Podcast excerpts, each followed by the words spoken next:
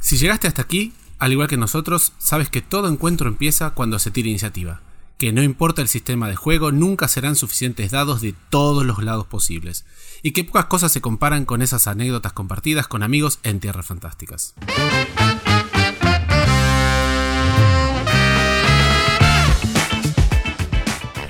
Te damos la bienvenida a un podcast realizado por Debir llamado Manual de Supervivencia Lúdica, donde hablaremos de la pasión de jugar juegos de mesa, rol, cartas, miniaturas y todo lo que esta maravillosa industria tiene para ofrecer.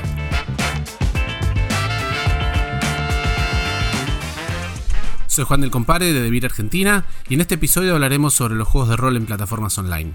¿Qué opciones tenemos disponibles? Nuestra experiencia con ellas, cuáles son para nosotros los pros y las contras de cada una y por dónde podemos comenzar a investigar lo mejor para nuestro grupo. Para comenzar, me gustaría darle la bienvenida a mis compañeros del día de la fecha, Fernando Azúa de Debir México y un invitado especial que nos acompaña hoy desde Chile, Rebo del canal Rebo y Dados. Buenas tardes, buenas noches, buenos días chicos, ¿cómo andan? Hola, ¿qué tal? Buenas tardes. Bien, bien, pues aquí en el hemisferio norte hace un poco de frío, pero pues todo bien desde México y va a estar padre el capítulo de hoy, ¿no? Porque te prestamos un, poquito de calor, Fer, te prestamos un poquito de calor.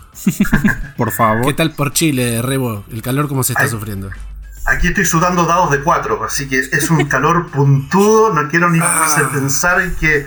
Imagínense, mi espalda en este momento es un mar de emociones y sudor. y sudor principalmente. No tantas emociones, pero sudor, dejémoslo ahí. Ya, ya iremos compartiendo las, las emociones. bueno, eh, como ven, hoy tenemos un invitado, así que le vamos a pedir a, Rebo que, se presente, que haga un brief, a ver sobre su historia, qué, lo trae por aquí a hablar de rol, qué, de qué va el canal Rebo y Dados y todo eso. Vale. Bueno, todo comenzó en la antigua Grecia. Realmente en Rebo y Dados partió como una idea de empezar a compartir juegos de rol y partidas de rol entre amigos. Eh, y esto mutó, se transformó en algo más grande. Ahora está totalmente fuera de control, porque estamos en muchos ámbitos distintos de las redes sociales. Atacamos principalmente YouTube, ¿cierto? Eh, tenemos la comunidad de, Facebook y Twitter. Instagram principalmente, que son las los lugares donde agarramos más gente. Hemos hecho en los últimos cuatro años estos concursos. Bueno, antes de toda la pandemia nos gustaba regalar eh, manuales, regalábamos dados, mandábamos hartas cosas a la gente que nos seguía y participaba con nosotros. Y nos dimos cuenta de que dejamos de hacer partidas de rol y empezamos a compartir comunidad. Y luego de eso es hacer reseñas y hablar de rol y hacer top y hacer eh, desafíos y los 30 días del, del máster, los 30 días del jugador y hemos logrado una importante presencia. Nos ha gustado mucho el recibimiento, obviamente, y ahora, bueno, con ustedes presentes ya me doy cuenta de que somos alguien. Estoy llorando en este momento. Ahora, ahora son, es, son lágrimas, no, es sudor. y es interesante. Y obviamente participación de mi esposa, ¿cierto? Silvi, que es mi productora ejecutiva y partner de la vida. Y hemos logrado participación de mucho presencia de sacar mitos de la gente que dice que el rolero no es solamente hombre y solamente ñoño, sino que también es mujer y es aventurera y es guerrera y, hemos logrado encontrar mucha gente muy interesante, maravillosa en todo este tiempo. Así que eso, eso en resumidas cuentas rehuidados, más allá Más cabezas que la Hidra o más cabezas que Tiamat, tenemos que decir en un episodio como el de hoy, ¿no? Exactamente. en todos lados, las redes sociales se multiplican y los canales donde estar presente también. Es tan, sencillo como que chicos, busquen en Google Rebo y dados, tal cual, con B larga, Rebo y dados y ahí ustedes exploten, vean dónde van a picar, porque ahí vamos a estar, es un hecho. Ya, y por ejemplo, el último año, eh, ¿cómo, ¿cómo, has evolucionado a lo largo de, la, de la pandemia? ¿Qué, cambios ha eh, traído a tus redes? En, el caso de Rehuidados tenemos Rehuidados como canal y Rehuidados como familia. Este, yo tengo la bendición, el sueño del pibe, como le dicen, que tengo, he criado una familia rolera. O sea, desde mi esposa, mi hija, ¿cierto? Hasta ahora mi nieto, que es un petizo de 6 años, que también ya está metiéndose en el tema del rol y han participado en mesas que son diarias. ¿Y por qué digo el sueño del pibe? Por eso, porque jugamos literalmente de lunes a domingo en mi casa. Todas las noches hay una partida de rol distinta, ya sea que yo esté mastereando, o mi señora esté mastereando, o mi señora esté mastereando amigas, y así. Y cuando partió la pandemia, esto tuvo que cambiar un poco, tuvo que, que transmutar a otras formas de seguir haciendo rol. Y ahora, por supuesto, por ejemplo, mi hija está ya viviendo en otra región de Chile, pero no por eso dejamos de estar en contacto con ella. O sea, de hecho, ahora ella y su esposo los que están jugando partidas de rol con nosotros, que estamos subiendo en el podcast de Rehuidado, ¿cierto? Con una campaña propia de Darkseid, Darkseid, como el juego antiguo de PC de los años 80 y tanto, 90, ¿cierto? Ahí inventé una cosa así maravillosa y muy loca y muy larga. Cada episodio dura como 4 horas, es impresionante, tuve que hacerlo como cortado. ¿Por qué? Porque el audio permite otro tipo de interacción, otro tipo de, de, de creación. Entonces, una partida de 2 horas normales de una partida de rol de YouTube se transforma en cuatro horas en audio. Es increíble. Y así me he dado cuenta que mucha gente también ha estado participando en diferentes tipos de rol online, por decirlo de alguna forma, más que antes. Y en Rehuidados hemos intentado hacer eso, intentar empezar a integrar a la comunidad de que quieran participar con nosotros, obviamente, y las herramientas que obviamente vamos a estar analizando el día de hoy. Eso ha sido el último año para mí, por lo menos. Y nunca he dejado de rolear, nunca. O sea, yo creo que si dejo de jugar rol, literalmente eh, eh, como que se acaba, se acaba todo. Derribo todo, quemo todo, le pego, le fuego a todo esto, no sé. Se acaba, se acaba. Es, es increíble. Creo que es, es importante, eh, por ahí muchos de nuestros escuchas saben lo que es rol, algunos jugaron, otros no, pero cuando describíamos los juegos de rol hace unos capítulos para aquellos que no, que no estaban familiarizados, eh, siempre decimos esto es un juego narrativo, esto es, junta gente alrededor de una mesa, y, yo, y teníamos, eh, digo, a lo largo de lo que fue todo este año, la pandemia, el aislamiento y demás, eh, teníamos como la necesidad de, contar un poco nuestra experiencia y cómo es esto de, de, qué pasó, porque digo, yo hace meses y meses que no me veo con mi grupo de rol, ¿no? Entonces, ¿cómo, ¿cómo esto no para? O sea, si bien así como hemos encontrado, eh, o los jugadores de juegos de mesa han encontrado plataformas donde seguir jugando, si bien siempre decimos esto no reemplaza ¿no? el cara a cara. Esto yo, puedo estar jugando virtualmente, pero yo tengo acá mi bolsa con dados, yo me pongo la pantalla delante de la computadora este, para tener la mano, pero el, juego trasciende esa presencia. Pudimos trascender esa presencialidad, ¿no? Que, es un poco lo que estás diciendo, que se armó esa, esa comunidad. O sea, lo, los vínculos virtuales pudieron servir para eh, mantener la afición, ¿no? Mantener el, el, rol. Lo cual no quiere decir que no. O sea, que no haya decaído. Yo. Yo creo que son dos cosas eh, que, pueden complementarse. Por lo menos en mi caso, ¿no? Que yo hace bastantes bastante tiempo que no estaba jugando rol, estaba jugando eh, juegos de mesa con, mi grupo de amigos. Y este año, antes del aislamiento, hicimos una aventura de rol con, con mi mujer y mis hijos, ¿no? una aventura de Star Wars para introducir a los chicos y demás. Y, y nos picó de vuelta. Y empecé con otro grupo y jugamos dos, dos eh, aventuras y nos agarró el aislamiento. Y como que se frenó todo. Y después dijimos, no, no, esto no nos puede parar. Y seguimos. Y estoy jugando más rol que en los últimos 5 años por lo menos, ¿no? Con, dos grupos abiertos, mi mujer con su grupo propio, mi hijo se, se, se, enamoró del sistema de Starfinder y abrió su propia mesa de rol con sus propios amigos.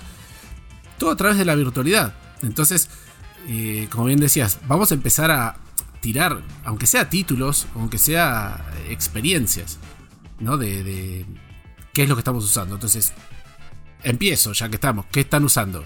Empecemos hablando de la comunicación. Esto es, esto es imprescindible, ¿no?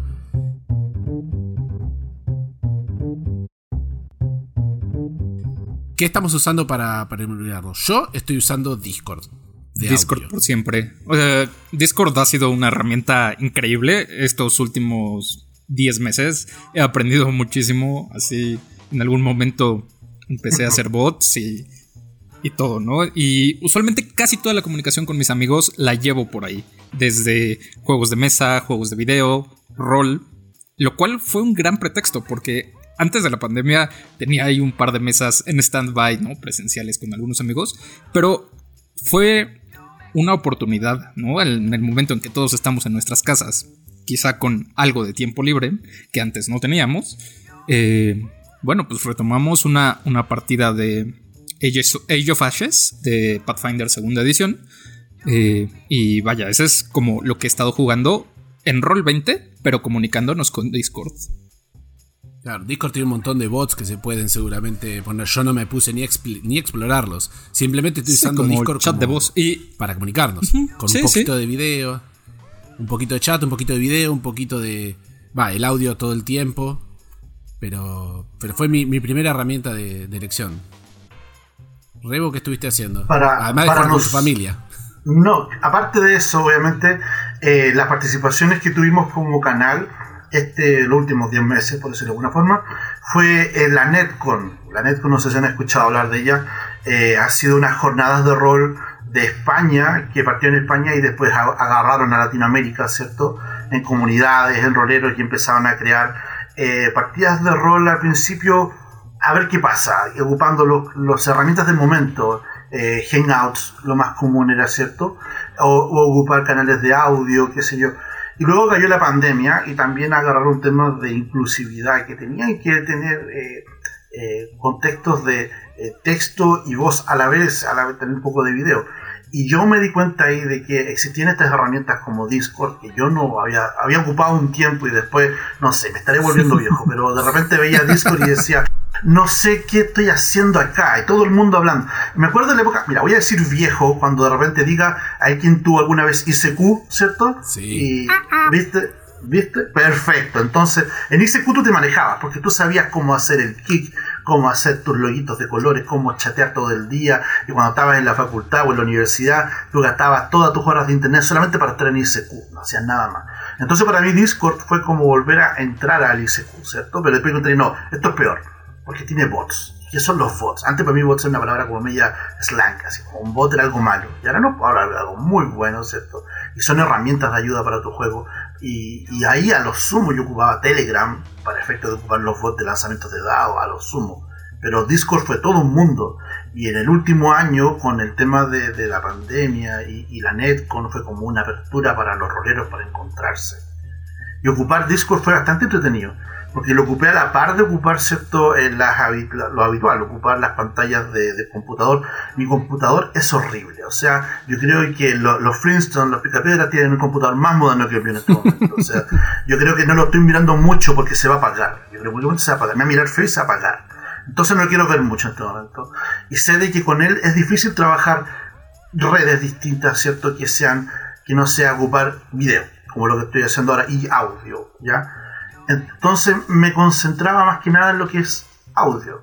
Y ahí ocupaba plataformas, no las plataformas, pero herramientas de grabar, por ejemplo, el, programa Anchor, Anchor.fm, por ejemplo. Porque una vez que tú grabas, te tira como en muchas redes al mismo tiempo al tiro. En Google Podcast, en Spotify, ¿cierto? Entonces, y ahí me conté que voy a hacer entrevistas, y era más sencillo eso, y ya notando la cámara, como ustedes me están viendo ahora, porque obviamente los, chicos que están escuchando no saben que estamos con cámara, ustedes me ven ahora, pero tengo que estar conmigo peinado, tengo que sentirme que no, no vergüenza de rebo. Sí, sí, el podcast ese hombre, ese hombre como, por el momento únicamente audio. así, que no te preocupes. entonces, para mí, entonces ya jugar con las diferentes herramientas virtuales es como es, es, es peligrosamente entretenido, porque es como hasta donde me llega la máquina, hasta donde puedo ocuparla. Y, ahí me, significó para mí principalmente descubrir otro tipo de herramientas, como el tema de los BTT, ¿cierto? Y ocupar los Virtual Tabletops. Y más allá de eso, eh, a una nueva afición, que, que obviamente Revedado tiene Patreon, no lo voy a decir, pero lo dije, y es el tema de que hago mapas digitales. O sea, también, oye, puedo hacer mapas. Aparte de los tipos que uno dibuja, ¿cierto? Eh, a, lápiz, ahora dibujo mapas virtuales y conseguí una licencia, ¿cierto?, por Steam para ocupar el, el, Dungeon Painter Studio y me sirve maravilloso, increíble, pero... Y ahí eso digo, ahora puedo ocupar Roll 20 y con el mapa que yo hice. Y toda la gente dice, loco, tu mapa, ¿cómo, cómo, cuándo, dónde? Ah, bueno, no te preocupes, te lo regalo. ¡Ah! ¿Es tuyo? Sí, por supuesto, llévatelo. Y como que toda la gente que juega conmigo en línea, ocupando Roll 20, por ejemplo, le regalo los mapas. Así como, eh. Y yo dije, pero puedes monetizarlo. Y eso ya... Eh, no, no estoy para eso todavía, pero me gusta ocupar obviamente diferentes tipos de herramientas, todo en pos de lo mismo, todo en pos de, ocupar el, digital, obviamente, pero y, de canto todavía por el audio, es más romántico para mí. No, para mí el audio es, es fundamental. Eh, después por ahí eh, volvamos sobre el tema porque algunas plataformas de estas que llamamos BTT o Virtual Tabletop eh, tienen incorporado audio, video, este, algunas con mejor calidad que otros. Yo creo que uno va, mejorando. Por eso digo, a partir de la experiencia. Mi experiencia por lo menos es tratar de, mantener el audio en un canal aparte. Si hace falta video, pero en general para no saturar internet, lo que hago es nos saludamos con mis amigos. Hola, ¿cómo andan? ¿Todo bien? Listo, bueno, vamos a empezar a jugar. Bajamos el video y dejamos el audio, que eso es suficiente. Y ahí es donde empezamos a apoyarnos en, alguna de estas plataformas donde eh, están todas las otras herramientas juntas que nos sirven para, para jugar rol. Eh, hablamos de Discord, eh, seguramente cada uno puede tener con su grupo su propio, qué sé yo, Hangouts, ya Messenger no existe Ahora... dijimos, ¿no? Bueno, pero qué sé yo, el Messenger de Facebook, eh, Jitsi, no sé, hay, un montón de, cosas. Pero suele ser una buena idea, como por lo menos un primer consejo que, tiro, tener un canal para la reunión de audio y en, otro, en otra ventana, digámoslo así, o de otra manera, usar, usar un Virtual Tabletop, una, aplicación o una, una web para mapas y este tipo de cosas que ahora vamos a ir yendo. Sin detrimento, a ver, muchos dicen, si querés jugar rol narrativo solamente vas a necesitar eh, el audio, a lo sumo el, video, ¿no? Pero siempre aparece ese que te, miente con las tiradas, ¿no? Que si yo tiro los dados acá y nadie, te ve nadie, me saqué otro 20, qué casualidad, es el décimo 20 que sacás en la jornada. Es una maravilla. Eso también pero eh, con 20 no pegas. ¿A qué? lo, lo, dejan, lo dejan mentir, lo dejan mentir y dijeron, che, pero se te, sabías que con 20 no pegabas, ¿no? No. Claro. Yo pasaría, a ver, mi, idea, por lo menos estuve investigando un poquito y voy a simplemente listar, si les parece, algunas de las plataformas de, Virtual Tabletops que encontré para después pasar a, las conocidas, por lo menos las conocidas por mí o las conocidas por ustedes, ustedes eh, opinen. Pero yo encontré Battlegrounds Games, Roll20, Fantasy Grounds, Foundry BTT, MapTool, D20 Pro, DD Beyond y el querido Tabletop Simulator que ya seguro hemos hablado en algún momento porque también sirve para, para jugar juegos de mesa, ¿no? que ya diría el, BTT por excelencia porque es básicamente una mesa en, realidad virtual. Eh, Seguro hay un montón más. Seguro hay un montón más. Pero eh, yo de esto, de lo único que puedo hablar es de Tabletop, Roll20 y Fantasy Grounds. No sé ustedes cuáles probaron de, algunos de estos. Yo, yo quizá pueda hablar un poco menos. Eh, únicamente de Tabletop Simulator y, y de Roll20, ¿no? Que son las plataformas que he utilizado. Sin embargo, para este capítulo eh, sí me puse a investigar tantito de las plataformas que mencionaste y Fantasy Ground se ve bastante bien. Corre en Unity, entonces seguro tiene un ambiente virtual bastante padre. No lo he podido probar, pero seguro tiene muchísimas posibilidades, ¿no? Así va, a ser un poquito más parecido a... O bueno, va a tener bastante libertad de los jugadores, creo yo. Eh, otra cosa que vi fue la Dungeons Dragons Beyond que es esta plataforma oficial de, de Wizards, que se ve también bastante, bastante bien. Y bueno, al menos, al menos esos dos picaron mi interés, ¿no? Entonces seguramente los estaré probando muy pronto. Pero pues Roll20 está súper bien, ¿no? Rebo nos hablaba de los mapas. Eh, me, gusta mucho como que puedes eh, ir ocultando y descubriendo diferentes zonas del mapa, ¿no? No, no es. Entonces, pues dependiendo de lo que tu personaje vaya viendo, ¿no? Y bueno, por último, Tabletop Simulator. Vaya. Ah, eh, em, así dimos demos en ese de, de ello, ¿no? Eh, también creo que estuviste en GameCon ahí haciendo algunas mesas. Sí, sí, sí. Entonces. Pero, pero no, no, me imagino una mesa de rol en Tabletop Simulator. fue como, ok, tenés la mesa, vas a tener, tenés que poner absolutamente todo. Los dados, la mesa, la cara, todo tenés que poner. Eh, o llora, porque estaba buscando un poco de información al respecto. Eh, porque fíjate, mira, a ver, voy a hacer un poco de, apreciación personal al rebo. Perdón el ego. Pero en su momento eh, yo fui el coordinador regional para la Adventures League de Calabozos y Dragones en Latinoamérica y el Caribe. Entonces, eh, los chicos de Calabozos y Dragones, bueno, gracias a, uno, a un concurso, entre comillas, que se hizo, quedé como el coordinador regional. O sea, yo manejaba todas las partidas de la Adventures League, que es todavía la comunidad de juegos, ¿cierto?, que existe oficial de Calabozos y Dragones, pero de Latinoamérica. Eso me llevó a participar en muchos proyectos, en muchas cosas como cuando todavía el D&D Beyond era una cosa que era como, mira, hay un rumor que existe que se va a llamar Proyecto B, algo así. Entonces, ahí se ocupaba en esa época mucho para la GameCon, ¿cierto? Para la GaryCon, para todas las convenciones de juego que existían en Estados Unidos, eh, el Fantasy Grounds. Y a mí me dieron la oportunidad de que me regalaran una membresía de Fantasy Grounds para poder probarlo y hacerlo en partidas con aventuras oficiales de Calabozos y Dragones.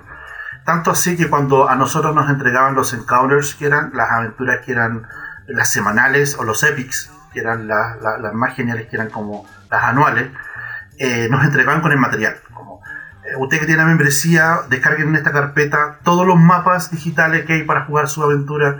Y a mí me miraban raro porque decían, bueno, tú de Chile no sé cómo lo vas a hacer. Y yo decía, ah, por favor, dame 10 minutos y me consigo 20 roleros, 40, 50.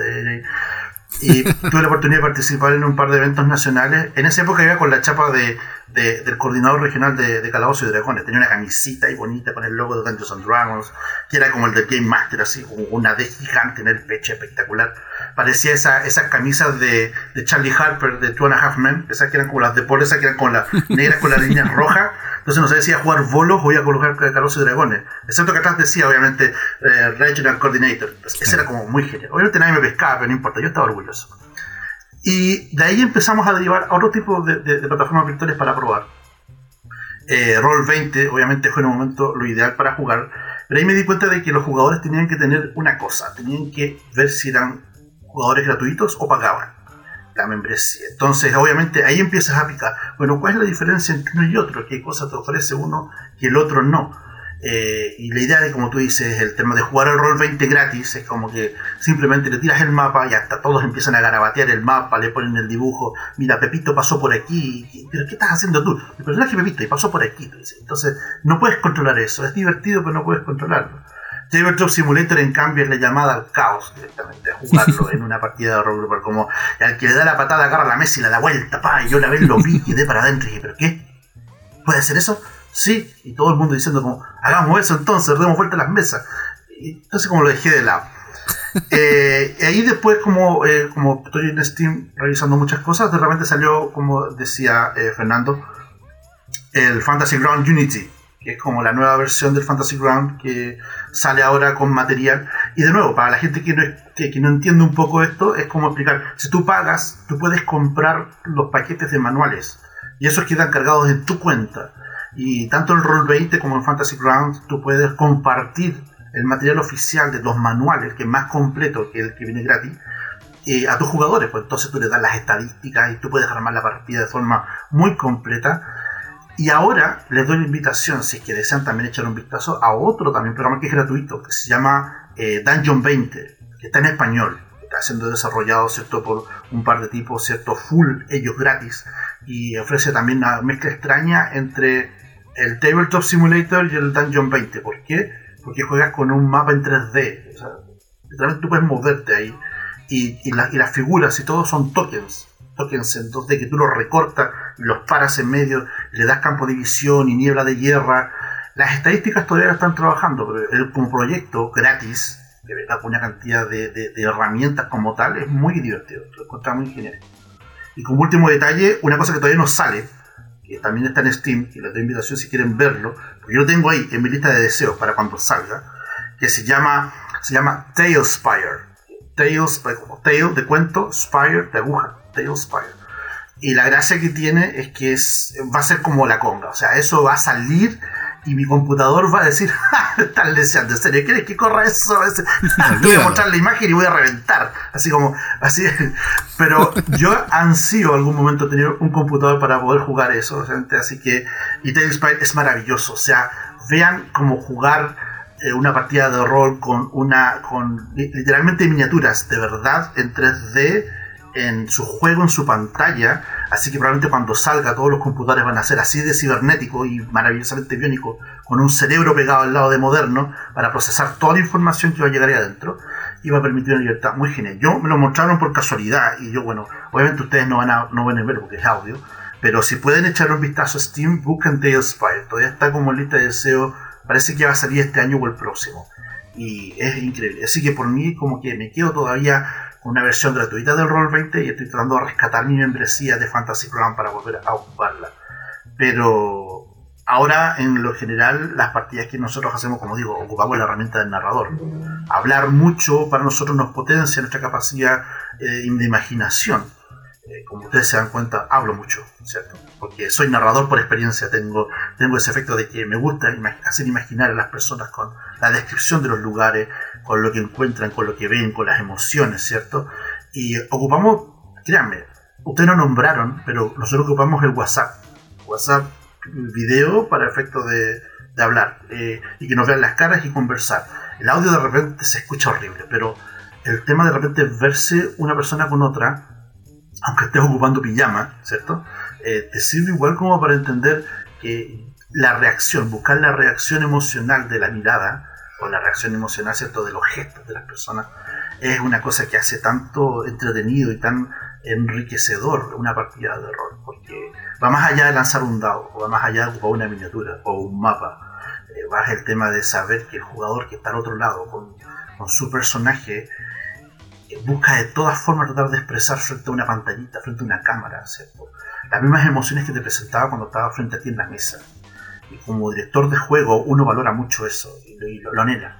No tienes que ser experto para eso, pero le gusta, le gusta eso como decir, y entran a la cueva oscura y se encuentran un espacio abierto lleno de cadáveres y, calaveras y la voz de algo que retumba a la distancia, una respiración profunda, el vaho del calor que sale sobre sus cabezas, se dan cuenta, el dragón rojo que los mira y dicen, bueno, acaba de llegar la cena a pedir, Uber Eats 5 estrellas, dice, y parte obviamente la partida. Entonces, eso es increíble, eso es lo que yo busco generalmente en las partidas de horror. Bueno, eh, igual me gustaría contarle un poco. Eh, por ahí a la gente que no, que no conoce, que está escuchando eh, el, podcast justamente para ver cómo puede hacer para jugar rol, porque estamos hablando de, de Roll20, de Fantasy Grounds, y ver qué es lo que puede encontrar en, estas eh, plataformas, esto es lo que, llama, lo que nosotros llamamos BTT. Para empezar, yo quiero contarles a, los que nos escuchan que Roll20 es, eh, es una página web, ¿sí? roll20.net me parece que es, que ya de por sí tiene esa gran ventaja que cualquiera que tenga un navegador puede acceder, se puede crear una cuenta, como decía Rebo, una cuenta gratuita. Y desde ahí va a poder eh, crear, crear una campaña, invitar a distinta gente a, una campaña, va a tener que definir la, historia, pero es, no, no, tiene más interfaz que eh, un navegador. Todo, todo pasa por ahí adentro. Y eh, tiene un montón de sistemas de juego que en realidad están asociados a, distintas fichas de personaje. Entonces, según lo que vayan a jugar, uno dice, bueno, esto voy a jugar y elige el juego de una lista, que es una lista bastante amplia.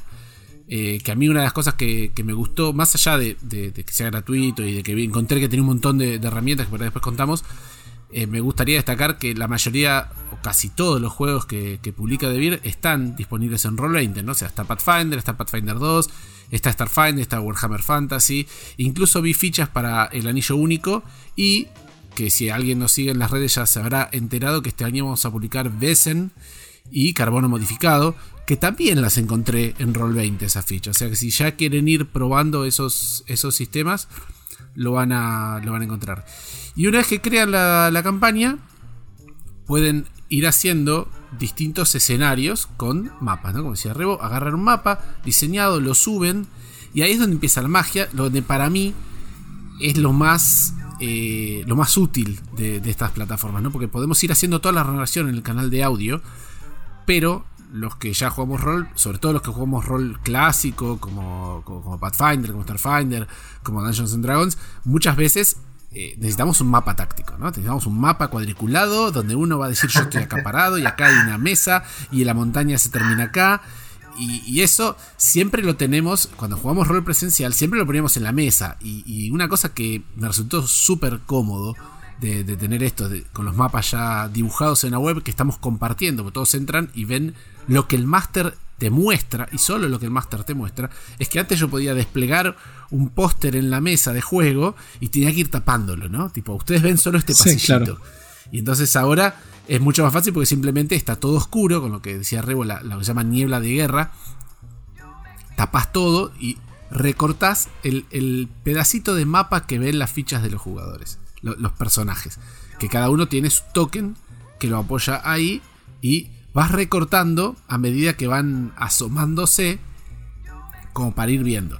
Eso me parece súper, súper cómodo. Eh, de hecho, me parece un gran avance con respecto a lo que era el, rol presencial. O sea, yo jugando con mis hijos acá, lo que hicimos, eh, o sea, acá en casa, lo que hicimos fue agarrar la computadora, ponerla en la mesa e ir mostrando el mapa. O sea, yo iba ah. revelando y ellos iban viendo en otra computadora el mapa. En lugar de. O sea, lo ideal sería tener una mega mesa de un metro por dos metros que sea una pantalla táctil, ¿no? Obviamente. Pero esos son sueños húmedos de lo que, arrastro desde los años 90 que empecé a jugar. Pronto, pronto. Pero sí, sí, sí. Sigo esperando, pero lo espero desde el año 92, ¿eh? también. Pero mientras tanto, una pantalla de, notebook apoyada sobre la mesa creo que también sirve. O sea, vamos ahí eh, viendo eh, qué, onda. Y, y todo esto gratis en Roll20. O sea, uno dice, bueno, está buenísimo. ¿Qué necesito y, cómo pasa la, la cosa? Roll20 tiene una suscripción o, como decía recién, uno se va comprando a través de Roll20 los manuales. ¿no? Los, mismos, los mismos manuales que uno tiene, se los compra en PDF o algo por el estilo, y los tiene a disposición desde la plataforma. Eh, con lo cual, eh, nada, están ahí las fichas de, los personajes generados, o hay mapas, si se compras una aventura ya están todos los mapas eh, precargados, y esto tiene una suscripción que ahí es donde empieza, ahí decimos, ah, ya me empezó a doler, ¿no? Bueno, vayan, vaya soltando la billetera porque Roll20, si se quieren suscribir, tiene un costo de 50 dólares al año o 100 dólares al año, según qué, qué beneficios qué beneficios les va a dar, ¿no? Que uno tendrá que analizar. Yo creo que está buenísimo poder probar la plataforma, que eso es lo, genial, ¿no? Entrar, jugar un par de partidas, ver de qué se trata y puedes decir, bueno, a ver, me gustó, no me gustó, qué me gustó, qué me ofrecen. Eh, yo creo que estaría buenísimo también eh, sumarse a alguna, alguna reunión virtual de algún club o algo, como para, mm, para probar esto. Pues digo, yo estuve dirigiendo y no sé lo que es el, sistema de luz dinámico. Vos, Rebo, vos, Fer, ¿lo pudieron ver en acción el sistema de luz dinámico? es maravilloso es maravilloso. O sea, principalmente el tema porque te da el tema de la, posibilidad de, no solamente, primero la sombra de la, la, niebla de guerra que se llama, que era la capacidad gratis, de que tú tapas el mapa, ¿cierto? Lo vas describiendo. Pero el otro ya tiene dos tipos de luz dinámica. La luz dinámica del jugador, del enano, por ejemplo, que tiene una visión nocturna de 60 pies, versus el otro que tiene un de 15 o 0 pies. Entonces el jugador que es enano, él puede ver a la distancia y él muestra todo lo que puede alcanzar a ver a la distancia enmarcadito en los cuadraditos, ¿cierto? En un rectangulito de largo a la distancia y puede ver las patas del bicho que está al fondo. Entonces perfectamente dice, no, espera, hay un bicho al fondo y todo lo demás, no veo nada. Entonces eso, espérate, prende una antorcha y ahí está la luz dinámica. El jugador que prende la antorcha gana esos 20 pies eh, de, de, luminosidad radial, ¿cierto? Y todos los jugadores que están en la partida ven los mismos 20 pies, mira, están todos apiñados al lado del jugador. Entonces es divertido porque tú ves el jugador, el cuadrito del jugador, y ves los otros cuatro jugadores puestos en forma de L, ¿cierto? Alrededor del tipo, y apiñados ahí, y ahí tienen sus primeros 5 pies cubiertos, y los otros 15 pies son los de alrededor. ¿Y el enano dónde va? Allá adelante, porque ya se fue. No es que tiene 60 pies y no es para los babosos y se va largo, ¿cierto? Y ese es más o menos una maravilla. Es, y como tú dices bien, eh, eh compare el tema de que eh, ojalá los jugadores tengan la posibilidad, que estén probando, de unirse a una partida, porque también es una opción. Roll20 tiene un Looking for a Group que permite obviamente reunirte a partidas que ya estén en curso o que se van a reunir, van a ser eh, y ojalá pillar a alguien que ya sea miembro, ¿cierto?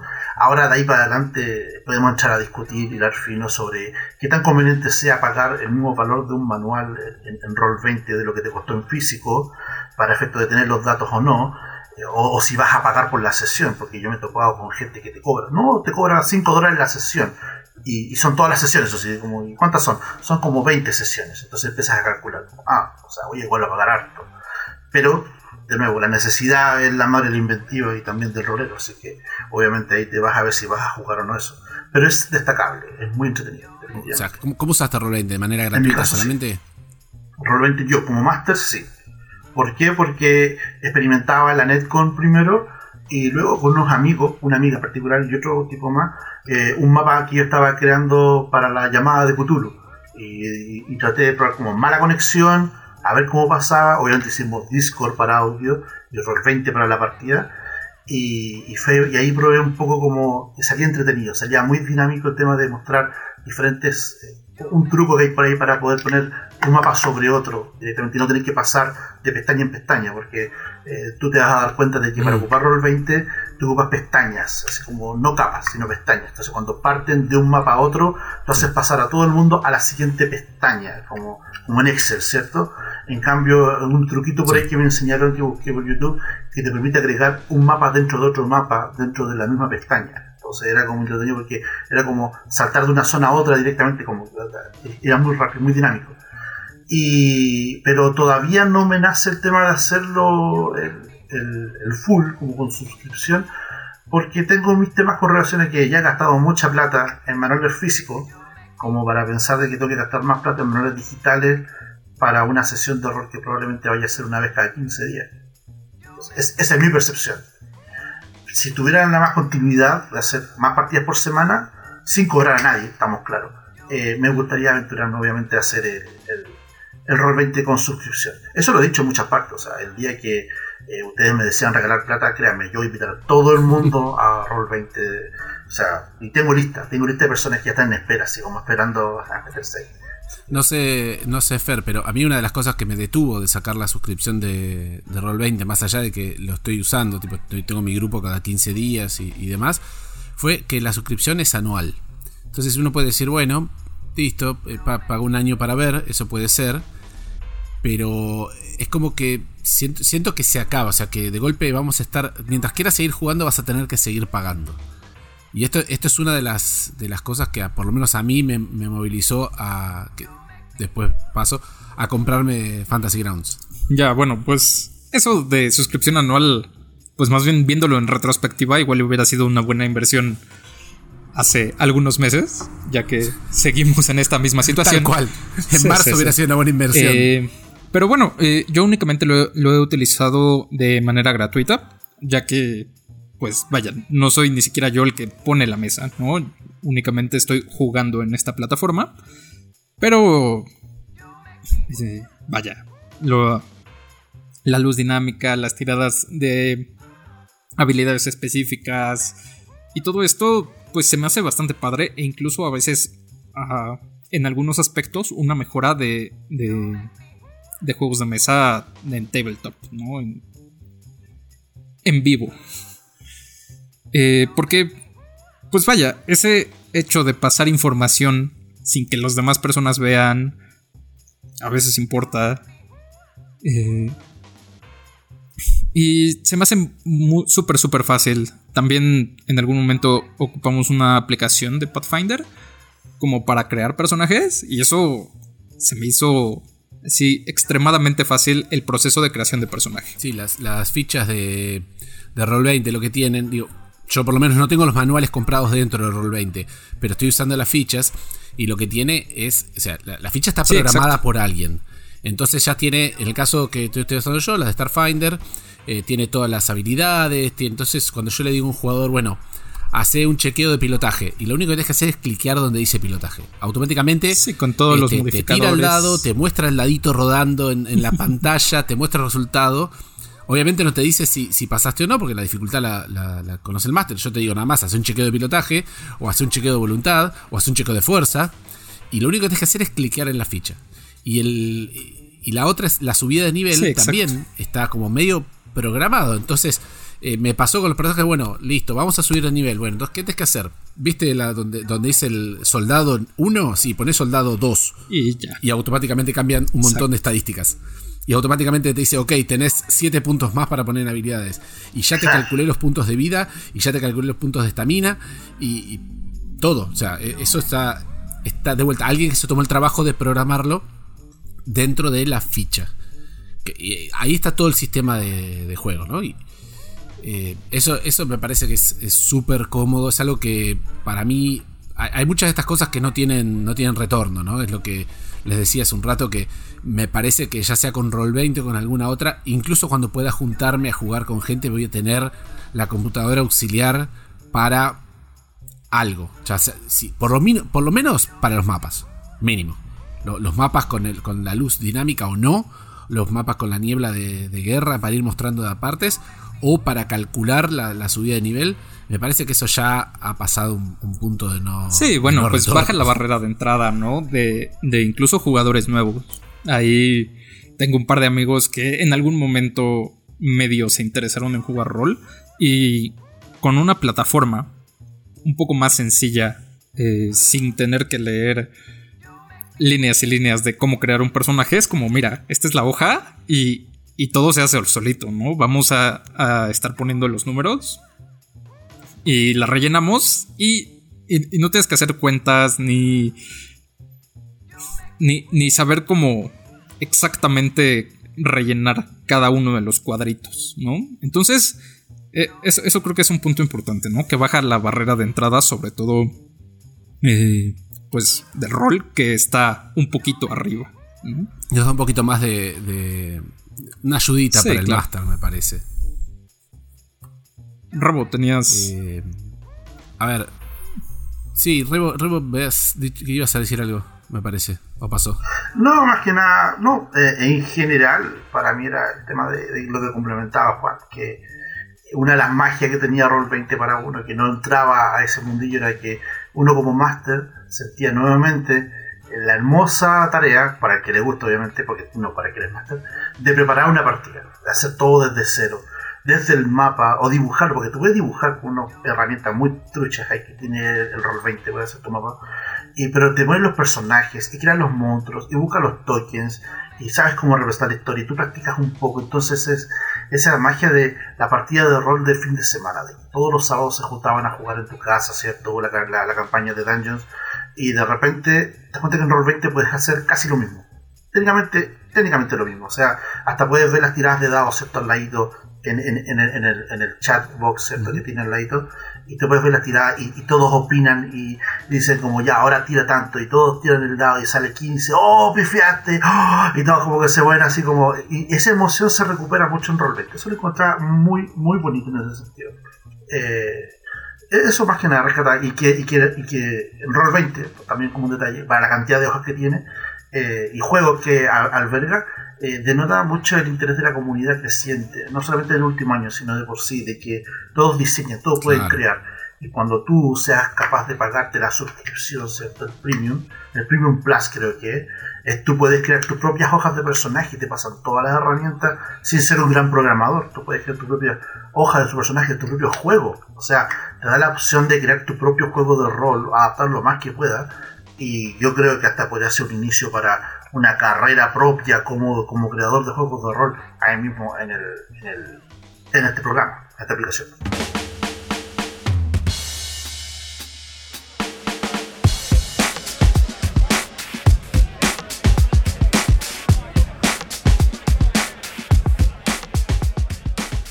Claro, eso es tal, tal lo que hablamos en otra en otro ambiente, hablábamos también pasaba con Tabletop Simulator o con Tabletopía, con los creadores de juegos, ¿no? Que esto te permitiría como creador de juego eh, abrirte a una comunidad enorme y decir, oigan, eh, así como viene el, diseñador del juego de mesa y se cree este juego, lo pones en, lo programás en Tabletopía y lo pones para que la gente lo pruebe y opine y pueda sacarle un poco de.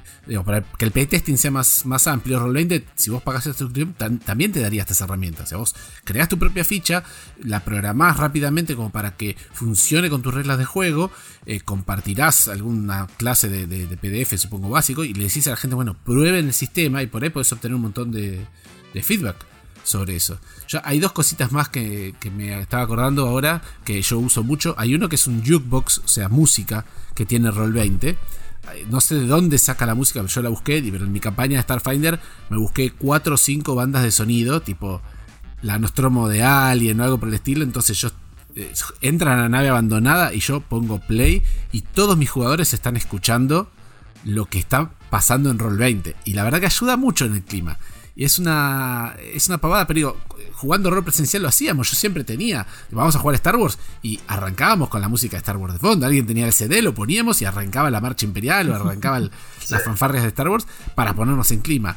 Y acá también, o sea, hay, una, una, gran biblioteca, más allá de que uno puede subir cosas, es limitado el espacio que nos dan, reconozcamos eso, que también tiene que ver con la, suscripción premium, te dan más o menos espacio, pero hay bibliotecas de sonido, bibliotecas de imágenes, bibliotecas de mapas que están ahí disponibles incluso para los, los gratuitos. Y lo que... Ah, ¿dónde, estaba esto? Bueno, nada, volviendo a lo que la, interfaz, este, que yo decía que está buena, tiene un montón de cosas, pero hay algunos aspectos que el hecho de ser una plataforma web se queda un poquito corto, ¿no? No es súper amigable. Y ahí es donde me gustaría pasar por ahí a eh, Fantasy Grounds, que es el otro, otra de las grandes aplicaciones que hay, que tiene esto de, es una aplicación independiente, ¿no? O sea, es un programa, uno lo compra, tiene distintas versiones, no distintas licencias, tiene una versión demo que es gratuita, tiene una versión estándar y tiene una versión eh, Ultimate.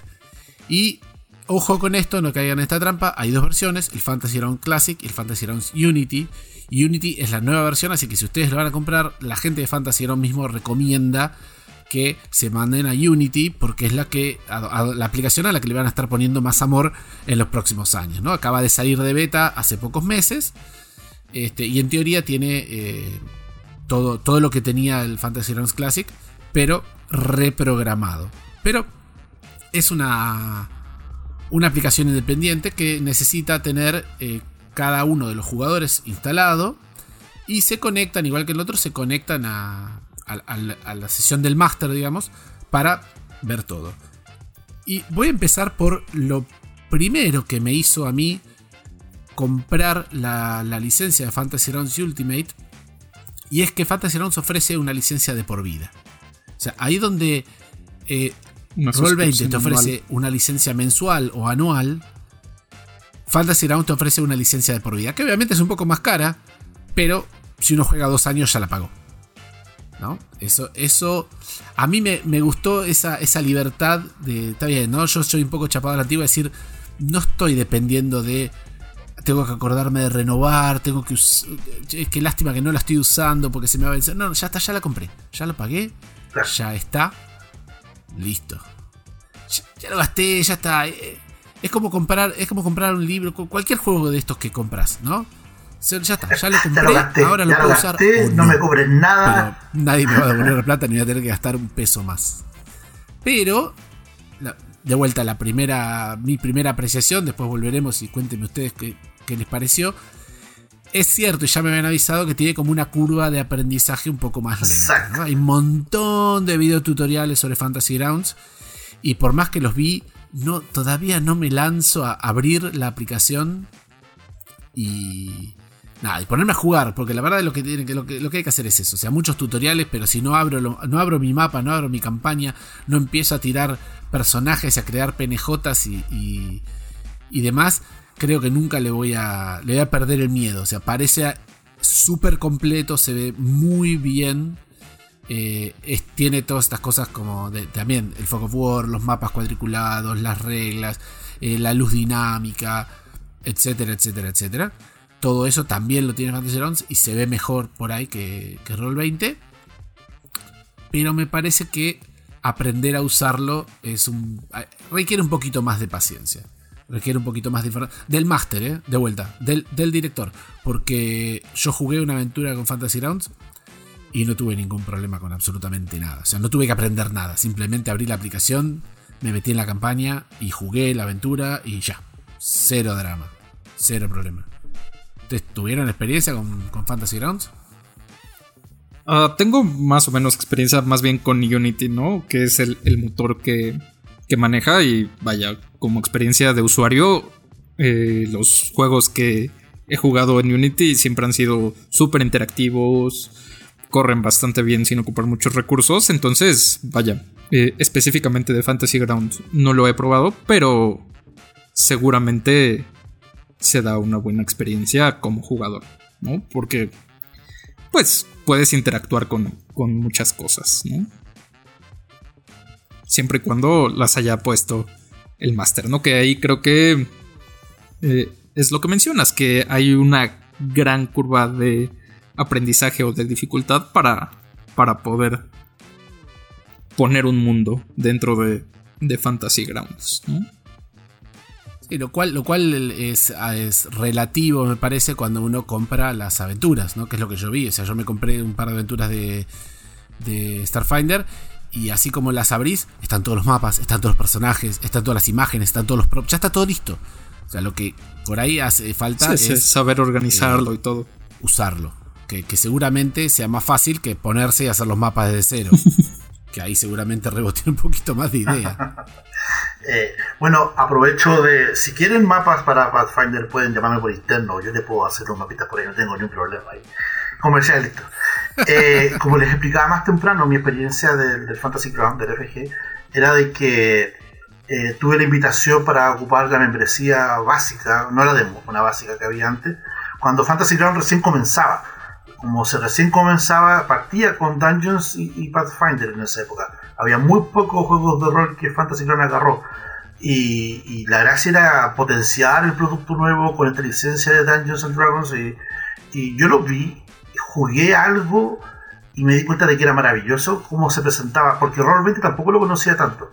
Ahora, comparemos, saltemos desde ese, porque estamos hablando del 2007 probablemente habrá sido, 2006, ahora, ahora es un salto enorme y, en este momento tú vas al, FGU, al, Fantasy Grounds Unity y, la versión Ultimate tiene, y no solamente te permite hacer la aventura como tú dices, Juan, el paquete completo de la aventura, sino también te permite crear el mapa, o sea, te pasa todas las herramientas, los tilesets, eh, y tú armas tu propia historia, tu pinta después, o sea, tienes un paquete comprado. Y, ahí va el tema de fondo, es, es, el tema de saber si vas a invertir en eso en pos de cuánto tiempo vas a ocuparlo, cuánto tiempo vas a jugar eso. Y lo que tiene a favor es que su, su, apartado de técnico de, los juegos que abarca, incluyendo por ejemplo un juego como eh, Mutants and Masterminds, por ejemplo, que es un juego de, de, su breve, yo lo conozco de, su primera edición. Eh, es sorprendente ver de que tengan tan técnicamente preparado ese juego, tan lindo, tan bien que se vea. Eh, y no tengas que preocuparte de experimentar con hojas de personaje que puedan tal vez fallarte o no acomodarse a tu estilo, como tú lo tal vez conocías en Roll20. Entonces, por ese lado, claro, es caro. No sé si después Juan va a mencionar los precios del de, Fantasy Ground, pero es caro la membresía de por vida. Si te una cosa por otra, es caro. Pero vale la pena. Si tú te vas a dedicar a encontrar ese material en particular de ese juego de rol, echas un vistazo, obviamente, de toda la, minuta que tiene de Fantasy Ground, de todos los juegos que trae. Y es increíble de que tú puedas al final dedicarte con tanto cariño a, en material de tanta, de tanta buena calidad en esta plataforma cuando el Rebo realmente gane plata con esto y tenga realmente para poder comprarse un tarro así, un, no sé en Chile se llama tarro, al computador, ¿cierto? Que valga la pena, créanse, todos ustedes, todos los que están escuchándome ahora, pueden ver por interno, yo les voy a invitar a jugar partidas de rol, yo los voy a hostear a ustedes para que jueguen las partidas de rol que voy a crear en esta plataforma, definitivamente ninguno se va a salvar, así que ya están amenazados. Juan y Fernando, así como lucha libre, eh, ustedes dos están amenazados. Yo los amenazo esta noche a la partida de rol que van a tener conmigo. Amenaza recibida. Y voy a ocupar esa plataforma. ya, que mencionabas los, los precios, eh, yo estuve, estuve investigando porque lo compré hace unos meses, ¿no? Eh, pero por si quieren comparar, así como les dije que Roll20 salía la membresía premium o 50 o 100 dólares al año, según eh, cuál, es cuál de las dos, las de Fantasy Ground salen eh, creo que 39 y 150, o 39 y 149 dólares, pero la versión de por vida. Claro. ¿sí? Obviamente, o sea, es distinto. Acá lo que tiene, vamos a hacer la primera, una, una gran diferencia acá, y es, Fantasy Grounds tiene la licencia estándar y la Ultimate. Y después la, demo que es gratuita. La estándar lo que te permite es jugar solo con gente que tiene la estándar o Ultimate. ¿Sí? O sea, no, no podés dirigirle con una cuenta estándar a alguien que venga con una cuenta demo. Pero si te compras la cuenta Ultimate, podés dirigirle a gente que tenga demo. Entonces ahí es donde también entra el bueno. El Master necesita la cuenta Ultimate. O todos nos compramos la cuenta estándar. O el Master se compra la cuenta, la cuenta Ultimate. Está a nombre de una persona. Lo que sí, a ver, de vuelta, para poder comparar, yo decía hace un rato que hay un montón de fichas disponibles en Roll20, incluyendo casi todos los juegos que tiene Devir. En Fantasy Rounds hay menos, aunque hay cosas raras, como decía Rebo, de Mutants and Masterminds, yo creo que, eh, no sé si está Conan, eh, Savage Está Savage, está Savage World, está el Fate Core también metido adentro. Con, hay mucho material. Fate, sí. Sí, pero me pareció que tenía menos que Roll20. Sí, eso es En cuanto a, lo que tenemos nosotros, yo encontré, eh, obviamente, Pathfinder, Pathfinder 2 y Starfinder. Y hasta ahí estamos. Con lo cual, a mí me sirve porque yo estoy jugando Starfinder. Está fantástico. Pero no vi eh, cosas como Warhammer o One Ring o Aventuras en la Tierra Media tampoco. Estaban en, ninguno de estos. Voy a hacer la, otra salvedad. Me parece que es importante a nivel de, de dar consejos. Estos valores que yo les pasé son los valores que tienen tanto Roll20 como Fantasy Rounds en sus propias páginas web. Fantasy Rounds se puede adquirir a través de Steam y Steam tiene precios regionalizados. O sea, yo lo que pagué en Argentina es un chiste por este, por este programa, ¿no? No pagué 150 dólares. Y después, lo que sí de vuelta también tiene la contra, hay que comprar los sistemas de juego. O sea, hay algunos sistemas de juego, eh, el sistema de 20 básico está como incorporado ya en la aplicación, pero si uno quiere jugar, eh, va a tener que conseguirse el, manual de juego. Yo, en mi caso, por ejemplo, compré el manual de Starfinder, que lo tengo físico, tengo la versión de Devir acá. Y dije, uy, tengo que comprármelo de vuelta. Pero de vuelta, a precio de Steam, no era tan doloroso. Y las aventuras mucho menos todavía. Y ya viene todo preparado. Y es donde por ahí me, me, colgaba de lo que decía Reo. Es el precio de, la, de una campaña dividido en el grupo de jugadores, en el grupo de sesiones, ya se diluye inmediatamente. O sea, si uno dice, che, tengo que pagar no sé cuántos dólares la, campaña de, de, Pathfinder. Bueno, vamos a jugarlas y ¿cuántos somos? Somos cinco, somos seis. Bueno, dividámosla. ¿Cuánto? Vamos a terminar pagando chirolas por sesión. Si lo pensamos así, ¿no? Eh, hay, que poner un poquito de. Estamos jugando rol, gente, un poquito más comunitaria la cosa. No dejen todo en manos del máster. Por favor, no dejen todo en manos del máster. Ya, entonces cada una de estas campañas dentro de, de Fantasy Grounds se compra dentro de la app. Sí, también lo compras en Steam. Sí.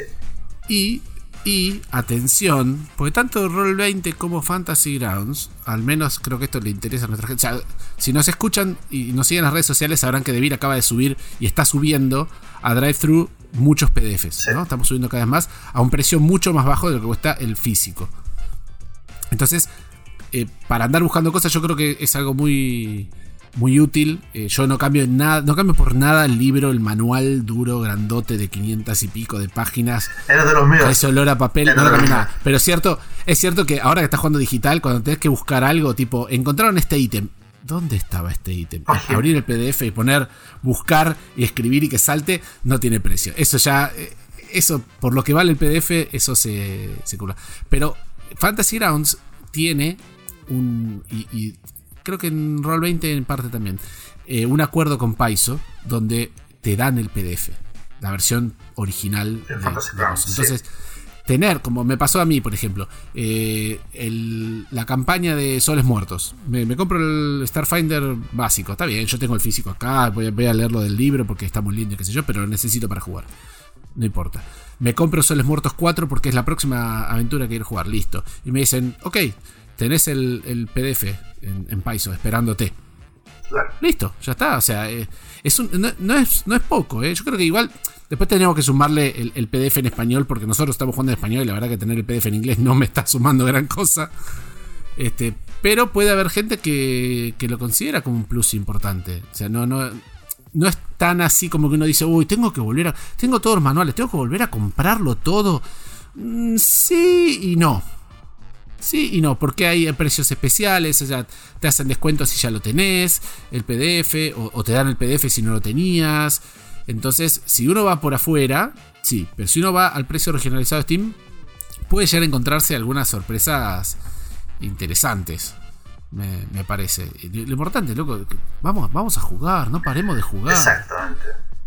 una vez probadas estas herramientas, yo creo que las cosas que nos dan, o sea, todo lo que, lo que me, da lástima haberme comprado Fantasy Zone y querer mudarme a Fantasy Zone con todo lo que usé Roll20 este año. o sea, es como todas las alegrías que me dio Roll20 eh, en, estos últimos 10, 12 meses. Eh, casi que me da lástima. Es como, sí, la verdad me compraría la suscripción solo por decirles gracias por, estas, por estas sesiones. Hay, hay, como digo, las realidades de nosotros chocan con el tema de las plataformas que estamos ocupando porque aquí en Chile por lo menos no todo el mundo tiene la capacidad de adquirir una licencia de Fantasy Ground, aunque sea la básica. Ya no, no hablemos ni siquiera de la, de la, de la Unity. Eh, entonces, eh, Roll20 sigue siendo la herramienta por defecto, se ocupa mucho. Y al margen como lo ocupen, lo bien lo ocupan más lo mismo, pero es la que se ocupa. Entonces, por ejemplo, yo hace poco hice un mapa para, para, para mi yerno. Estaba haciendo la partida de de los Cinco Anillos y, yo le hice el mapa, le hice una, una bajada completa de un palacio de un shogunato. Y, y se dan cuenta de que a ellos les salía más práctico el tema de tener ese mapa en esa plataforma porque les salía más fácil hasta verlo. Créanme, yo he visto gente jugar el Roll 20 desde el, desde el móvil, el teléfono celular. Se ve raro, pero se ve. Entonces, eh, eh, Fantasy Ground por lo menos todavía no choca porque su calidad va por el lado de que tienes que instalarlo, primero. Y segundo, de que obviamente tengas la posibilidad de jugarlo eh, comprando los paquetes que te venden. y de ahí para adelante tú ves la minuta de los juegos, claro, son también títulos. O sea, está Dungeons and Dragons, está Pathfinder, está Starfinder, está Cthulhu, está, bueno, los otros juegos más raros, entre comillas. Hay Traveler, hay el último versión de Traveler también jugándolo por ahí en medio. Y hay un montón más de, de, cosas nuevas, como el último juego de Aliens, por ejemplo, salió. También lo tienen metido. ¿Cuál? El de Alien, Alien, el, role, playing game. Eh, Fantasy Ground también lo tiró también como un paquete nuevo que salió ahora. Y entonces tienen los manuales, están a un precio más o menos asequible y funcionan con esa mecánica de juego de que a veces tú compras el físico de la mano va el PDF y, o el Fantasy Ground para jugar Entonces, la comodidad de cada uno va de acuerdo, obviamente, primero al bolsillo y segundo de la disponibilidad para ocupar su equipo y su, material de trabajo para, disfrutar la sesión. Eh, yo no tendría todo, te juro, yo tuviera dinero como para, para gastar así como así como el meme que el tipo lanza los billetes así con la mano así, yo te juro, viejo, yo, yo no tendría todo, y aunque lo ocupara una vez al año, está lo mismo, lo ocuparía todo. Pero se entiende de que la, aquí eh, en la calidad versus cantidad hay que sopesarla bien. Es uno de los temas inclusive que tiraba en mi blog hace poco de que era la cualidad, calidad, cantidad para, la, para el tipo de juego que tienes con, tu, con tus jugadores habituales, con tu grupo de jugadores, o los grupos que tengas de juego. Y sale más cómodo. Y ahí hay que pensar de que si bien la pandemia es fuerte, a veces es más fuerte tener que pensar lo que tienes que comprar para comer ese día o pagaré la membresía para jugar Travel ese día, jugar Ah, bueno, pero, pero por ahí hacer, hacer esto, que nosotros, mi primer eh, juego de rol, o sea, ya cuando compré el, manual jugador de Advanced Dungeons and Dragons, lo compramos con el grupo de juego. O sea, éramos estudiantes universitarios que no teníamos un peso y decidimos comprarlo entre seis. Y como yo iba a dirigir, eh, yo me lo quedé, pero no teníamos para comprarlo cada, cada uno de nosotros.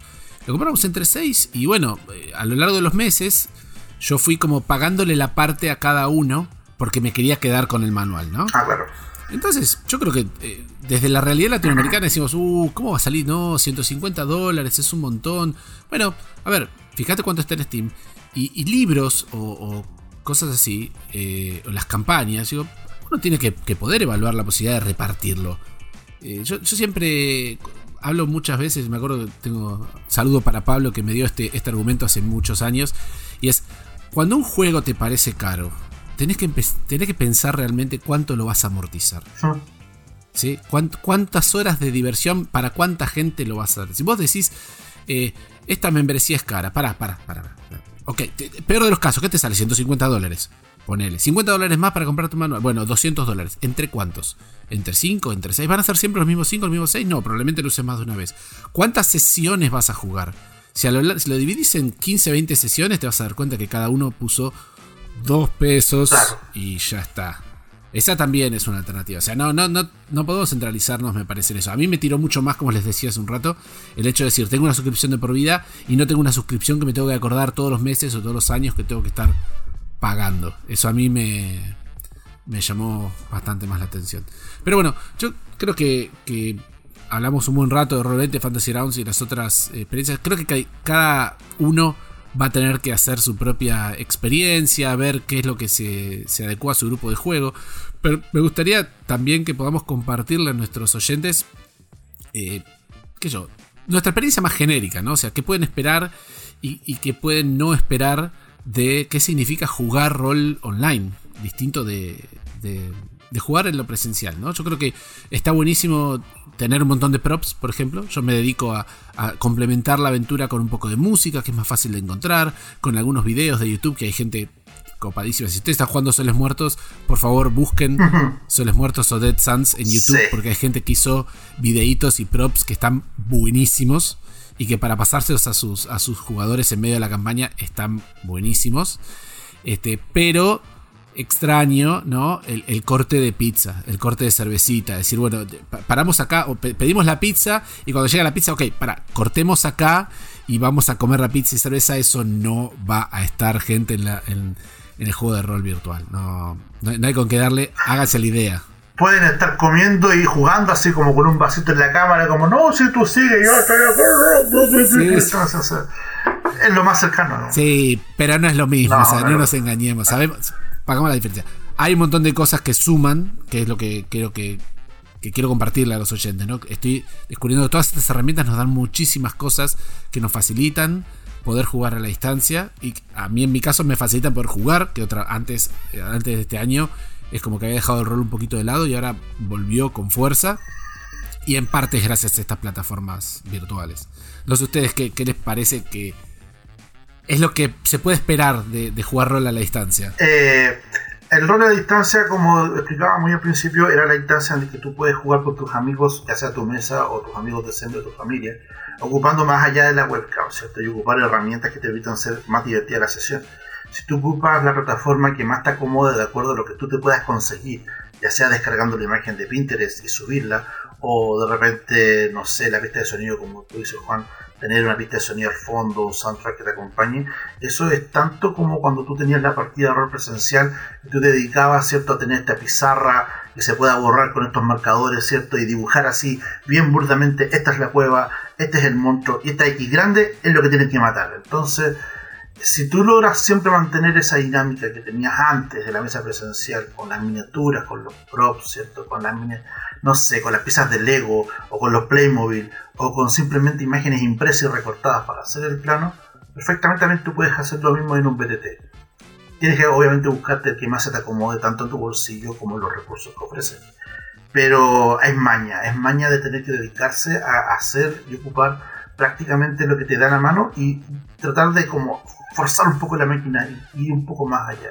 En, en, nuestro caso, por lo menos, hemos, yo he visto las dos cosas. Yo juego por los dos aspectos tanto presencial como online todavía, porque con mi señora, como te digo, la tengo ahí aceptada lado mío de repente cuando le hago las partidas de rol solamente a ella, o con una amiga más cuando jugamos Black y nuestra amiga nos ve, por ejemplo, desde el WhatsApp, entonces yo agarro la cámara, el teléfono y la apunto mirando hacia abajo y dibujo en el suelo todavía ahí los mapas de las aventuras y las calles y todo el tema.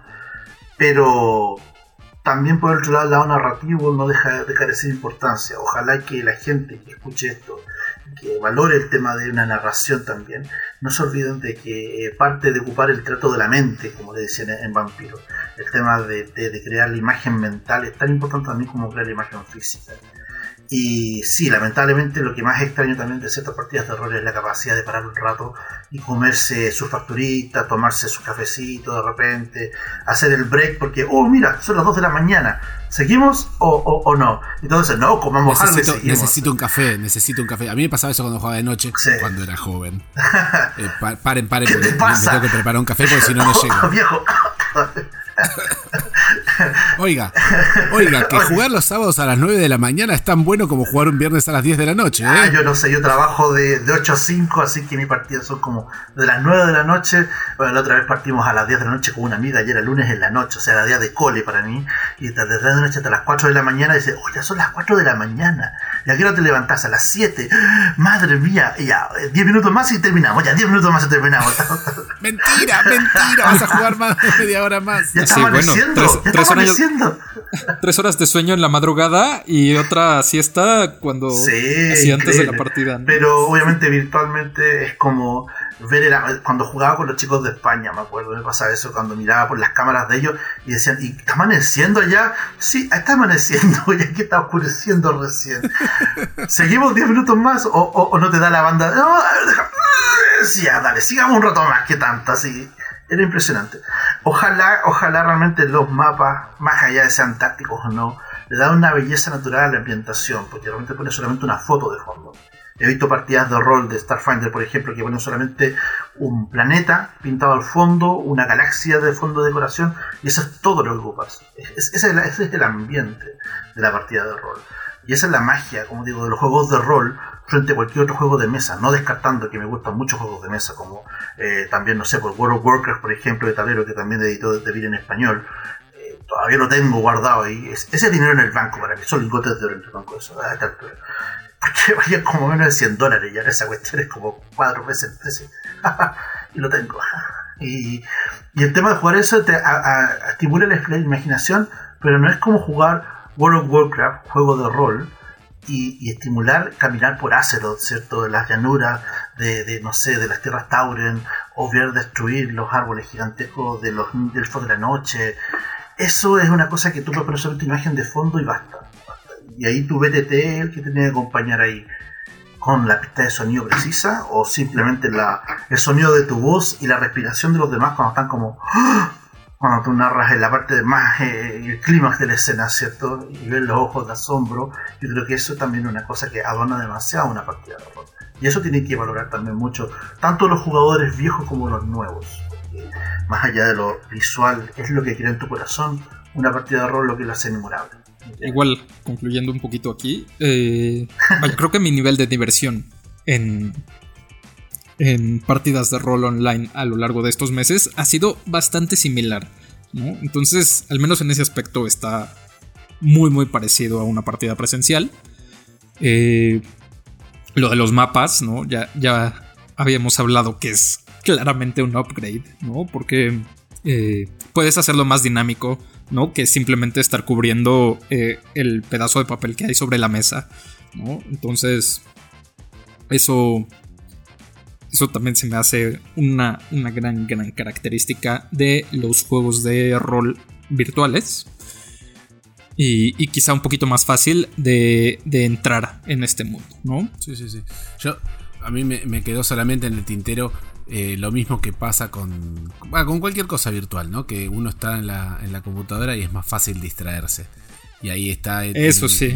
la muñeca también del máster de ver que la gente esté. O sea, estás en el BTT, ¿no? Estás mirando el mapa, estás eh, o estás jugando eh, al solitario con, las cartitas de Windows en paralelo, al tab y volvés al. O sea, pero eso también, también pasa en presencial, ¿no? Que uno viene y agarra el, celular. Sí, no, no, estoy jugando, ¿eh? Y, empiezan a mirar el celular y es más fácil darte cuenta que lo están haciendo que.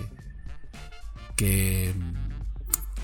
que virtual, que si no los estás mirando, por ahí no, no está.